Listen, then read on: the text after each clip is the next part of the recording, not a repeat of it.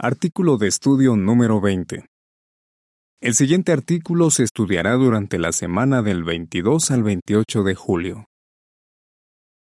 Sigamos predicando por amor.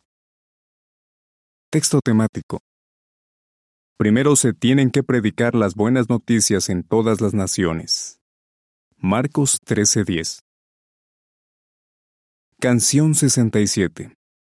Predica la palabra. Tema. Cómo el amor nos impulsa a predicar con entusiasmo y poner el corazón. Párrafo 1. Pregunta. ¿Qué aprendimos en la reunión anual del 2023? Qué emocionante fue la reunión anual del 2023. En ella se hicieron algunas aclaraciones de creencias y algunos anuncios relacionados con la predicación. Por ejemplo, se nos explicó que algunas personas tal vez tengan la oportunidad de ponerse de parte de Jehová, incluso después de la destrucción de Babilonia la Grande.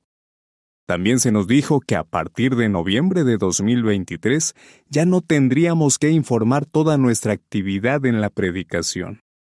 ¿Significan estos cambios que la predicación ya no es tan importante ni tan urgente como antes? Por supuesto que no. La nota a pie de página dice, la reunión anual se celebró el 7 de octubre de 2023 en el Salón de Asambleas de los Testigos de Jehová de Newburgh, en Nueva York, Estados Unidos. Después, el programa se presentó en JW Broadcasting en dos partes, la primera en noviembre de 2023 y la segunda en enero de 2024. Párrafo 2. Pregunta. ¿Por qué es la predicación más urgente cada día que pasa? Cada día que pasa, la predicación es más urgente. ¿Por qué? Porque el tiempo se está acabando. Pensemos en lo que Jesús predijo sobre la predicación en los últimos días, según Marcos 13:10. Marcos 13:10 dice, Además, primero se tienen que predicar las buenas noticias en todas las naciones. En el relato paralelo de Mateo, Jesús dijo que las buenas noticias se predicarían en toda la tierra habitada antes de que llegara el fin. Mateo 24:14. Esta expresión se refiere al fin definitivo del malvado sistema de Satanás. Jehová tiene decididos el día y la hora en los que sucederán las cosas que ha predicho. Y cada día que pasa queda un día menos. Mientras no llegue el fin, tenemos que seguir predicando. Párrafo 3. Pregunta. ¿Por qué predicamos? Hay algo muy importante que todos debemos preguntarnos. ¿Por qué predicamos las buenas noticias? Dicho en pocas palabras, por amor. Cuando predicamos, demostramos que amamos las buenas noticias, que amamos a la gente y, sobre todo, que amamos a Jehová y su nombre. Analicemos estos puntos de uno en uno. Predicamos porque amamos las buenas noticias. Párrafo 4. Pregunta. ¿Qué solemos hacer cuando recibimos una buena noticia? Trate de pensar en la última vez en que alguien le dio una buena noticia. Tal vez le dijeron que un familiar había tenido un bebé o le ofrecieron un trabajo que llevaba mucho tiempo buscando. ¿Cómo se sintió? Seguro que estaba tan feliz que tenía muchas ganas de contárselo a sus parientes y amigos. ¿Verdad que le pasó algo parecido cuando escuchó las mejores noticias que alguien puede oír? ¿Las buenas noticias del reino de Dios? Párrafo 5. Pregunta. ¿Cómo se sintió cuando estaba estudiando la Biblia? Piense también en cómo se sintió cuando estaba estudiando la Biblia. Entre otras cosas, aprendió que Jehová lo ama, que desea que forme parte de su familia de adoradores, que ha prometido acabar con el dolor y el sufrimiento, y que en el nuevo mundo va a resucitar a sus seres queridos que han muerto. Todas esas verdades le llegaron al corazón. Llegó a amar las valiosas enseñanzas que estaba aprendiendo y tenía muchas ganas de contárselas a todo el mundo. Las imágenes para este párrafo muestran que un hermano use el libro Disfrute de la vida para siempre en un curso bíblico. Después se ve al estudiante hablando con otros de lo que está aprendiendo, con un compañero de trabajo, con familiares y con un amigo. El comentario dice, Cuando aprendimos las verdades de la Biblia, estábamos tan entusiasmados que queríamos contárselas a todo el mundo. Párrafo 6. Pregunta. ¿Qué le enseña la experiencia de Ernest y Rose? Veamos el caso de un hermano llamado Ernest. Él cuenta que cuando tenía 10 años de edad, su papá murió. Y añade, me preguntaba, ¿se habrá ido al cielo? ¿O habrá dejado de existir para siempre? Envidiaba a los niños que todavía tenían a sus padres vivos. Él iba al cementerio casi a diario. Se arrodillaba frente a la tumba de su padre y oraba. Por favor, Dios, necesito saber dónde está papá. Cuando tenía unos 27 años, le ofrecieron estudiar la Biblia, y él aceptó de inmediato. Le emocionó descubrir que los muertos están inconscientes, como si estuvieran profundamente dormidos, y que la Biblia promete que habrá una resurrección. Hechos 24:15. Por fin había encontrado la respuesta a las preguntas que lo habían atormentado por tanto tiempo. Se sentía muy, muy feliz por las verdades bíblicas que estaba aprendiendo. Su esposa, Rosa, empezó a estudiar junto con él y también estaba encantada con lo que estaba aprendiendo. Tiempo después, en 1978, los dos se bautizaron. Llenos de entusiasmo, les hablaron de sus creencias a sus parientes, a sus amigos y a todos aquellos que quisieran escucharlos. A lo largo de los años, Ernest y Rosa han ayudado a más de 70 personas a conocer a Jehová y bautizarse. La nota a pie de página dice, Ve el artículo La Biblia les cambió la vida. Me impresionaron las respuestas claras y lógicas de la Biblia, que apareció en la atalaya del primero de febrero de 2015. Párrafo 7. Pregunta. ¿Qué pasará si nuestro corazón rebosa de amor por las enseñanzas de la Biblia? Sin duda, si nuestro corazón rebosa de amor por las enseñanzas de la Biblia, nuestra boca querrá hablar de ellas. Lucas 6:45 dice, una persona buena saca cosas buenas del tesoro de bondad de su corazón, pero una persona mala saca cosas malas de su tesoro de maldad, porque su boca habla de lo que abunde en su corazón.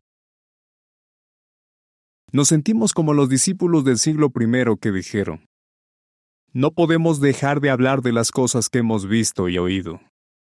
Hechos 4:20 Hemos llegado a sentir tanto amor por la verdad que queremos contársela a tantas personas como sea posible. Predicamos porque amamos a las personas. Párrafo 8. Pregunta. ¿Qué nos impulsa a llevarles las buenas noticias a las personas? Al igual que Jehová y Jesús, nosotros amamos a las personas. Nos compadecemos de quienes no tienen esperanza y están sin Dios. Por decirlo así, se están ahogando en los problemas de la vida y nosotros tenemos el salvavidas que necesitan.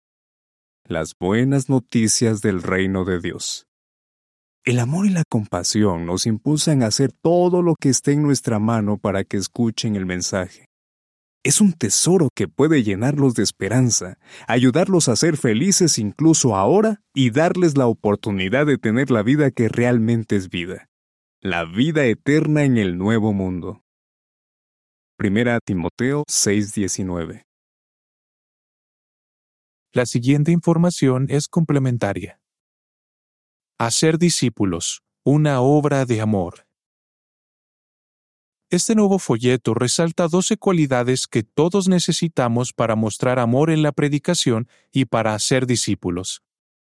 Cada lección nos ayuda a concentrarnos en lo que les interesa a las personas y no tanto en lo que queremos decirles. Pregúntese, ¿qué cosas les preocupan? ¿Qué necesitan? Como se explica en la introducción, el amor es mucho más importante que cualquier técnica o método y lo ayudará a alcanzar su objetivo, a ser discípulos. De vuelta al artículo.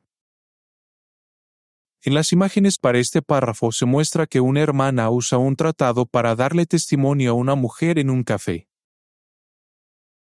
El comentario dice, El amor y la compasión nos impulsan a hacer todo lo que esté en nuestra mano para que las personas escuchen el mensaje. Párrafo 9. Pregunta. ¿Qué les advertimos a las personas y por qué? El amor también nos impulsa a advertirles a las personas que se acerca el fin de este mundo malvado. Ezequiel 33, 7 y 8 dice, A ti, hijo del hombre, a ti te he nombrado centinela para la casa de Israel. Y cuando oigas una palabra de mi boca, los advertirás de mi parte. Si a alguien malvado yo le digo, malvado, sin falta morirás pero tú no le dices nada al malvado para advertirle que cambie de rumbo, él morirá como un malvado por culpa de su propio error, pero su sangre te la exigiré a ti.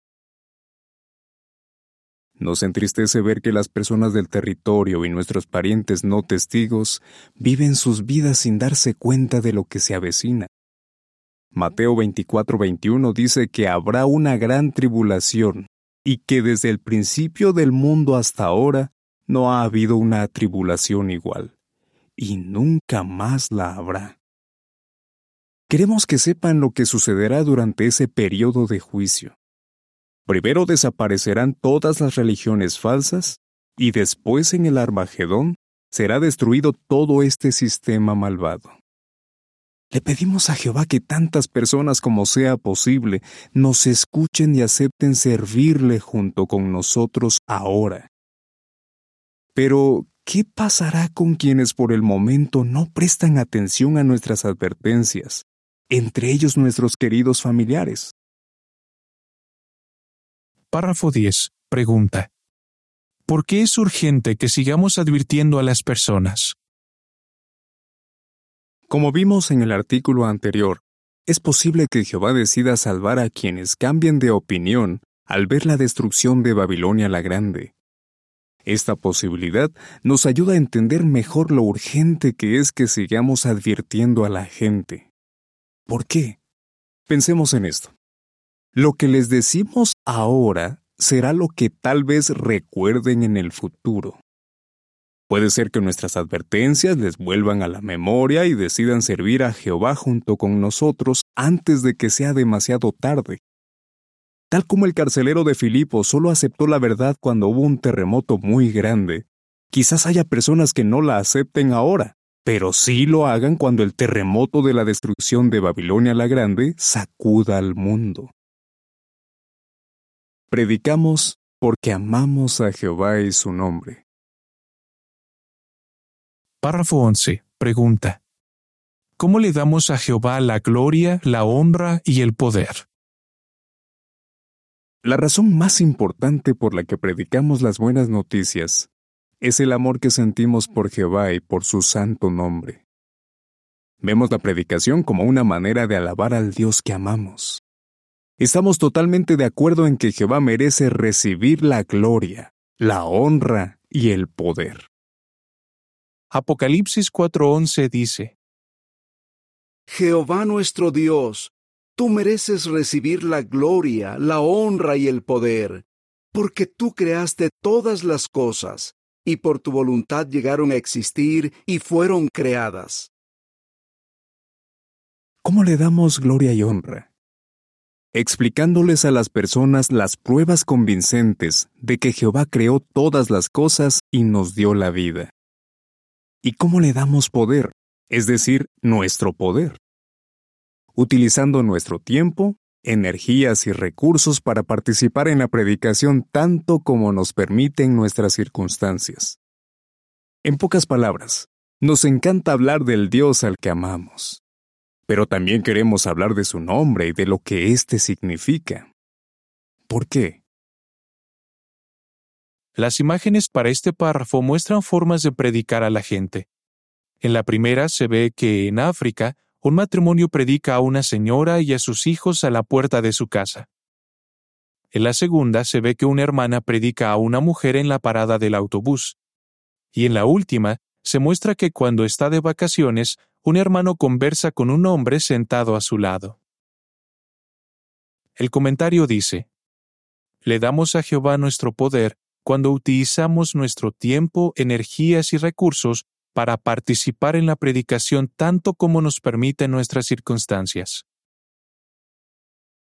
Párrafo 12. Pregunta. ¿Cómo santificamos el nombre de Jehová al predicar? Como amamos a Jehová, queremos santificar su nombre. Dicho de otra manera, queremos participar en limpiar su nombre de todas las mentiras que ha lanzado Satanás contra él. Por eso en la predicación estamos deseosos de defender a Jehová y contar la verdad sobre él a todo el que quiera escucharnos. Queremos que todo el mundo sepa que su cualidad principal es el amor, que es un gobernante justo y que su reino pronto acabará con el sufrimiento y traerá paz y felicidad a la humanidad. Cuando hacemos todas estas cosas, estamos santificando el nombre de Jehová. Por otro lado, tenemos la satisfacción de saber que estamos cumpliendo con nuestro papel como testigos suyos. ¿Por qué decimos esto? Párrafo 13. Pregunta. ¿Por qué estamos orgullosos de llamarnos testigos de Jehová? Jehová nos ha elegido para que seamos sus testigos. Isaías 43, 10 a 12 dice, Ustedes son mis testigos, afirma Jehová. Sí, mi siervo, a quien he elegido, para que ustedes me conozcan tengan fe en mí y entiendan que yo soy el mismo. Ningún Dios fue formado antes de mí, y después de mí no ha habido ningún otro. Yo, yo soy Jehová, y aparte de mí no hay ningún Salvador. Yo soy el que anunció, salvó y lo dio a conocer cuando no había entre ustedes ningún Dios extranjero. Así que ustedes son mis testigos, afirma Jehová, y yo soy Dios. Hace unos años, el cuerpo gobernante dijo en una carta, No existe mayor honor que el de ser llamados testigos de Jehová. La nota a pie de página dice, Ve el anuario de los testigos de Jehová del 2007, página 3. Pongamos un ejemplo. Supongamos que estamos en un juicio porque alguien nos ha acusado de hacer algo malo y necesitamos que alguien testifique en nuestro favor. Seguro que elegiríamos a una persona que conozcamos bien, que sea de confianza y que tenga una buena reputación para que su testimonio tenga peso. Pues bien, Jehová nos ha elegido para que demos testimonio de que es el único Dios verdadero porque nos conoce bien y confía en nosotros. Para nosotros es un honor y un orgullo tan grande ser sus testigos que aprovechamos toda oportunidad para dar a conocer su nombre y para desmentir las acusaciones falsas que se han dicho sobre él. Así cumplimos con nuestro papel, ser testigos de Jehová. Seguiremos predicando hasta el final. Párrafo 14. Pregunta. ¿Qué tiempos emocionantes nos esperan? Nos esperan tiempos muy emocionantes. Deseamos que con la bendición de Jehová todavía haya muchas personas que acepten la verdad antes de que empiece la gran tribulación. Pero además, nos entusiasma la posibilidad de que incluso durante la gran tribulación el periodo más oscuro de la historia humana, haya personas que abandonen el viejo mundo de Satanás y alaben con nosotros a Jehová. Párrafos 15 y 16. Pregunta. ¿Qué seguiremos haciendo y hasta cuándo? Mientras tanto, tenemos un trabajo que hacer. Tenemos el privilegio de participar en una obra única en la historia, la de predicar las buenas noticias del reino de Dios en toda la tierra. Y al mismo tiempo tenemos que seguir advirtiéndole a la gente que se acerca el fin de este sistema malvado a toda velocidad. Cuando llegue el momento del juicio, se darán cuenta de que el mensaje que les predicamos venía de Jehová. Así pues, ¿qué estamos decididos a hacer? Como sentimos tanto amor por las buenas noticias, por la gente y sobre todo por Jehová y su nombre, seguiremos predicando con urgencia y entusiasmo, hasta que Jehová diga, basta ya. ¿Qué respondería? ¿Por qué nos impulsa a predicar el amor a las buenas noticias? ¿Por qué nos impulsa a predicar el amor a la gente? ¿Por qué nos impulsa a predicar el amor a Jehová y su nombre? Canción 54 Este es el camino. Fin del artículo.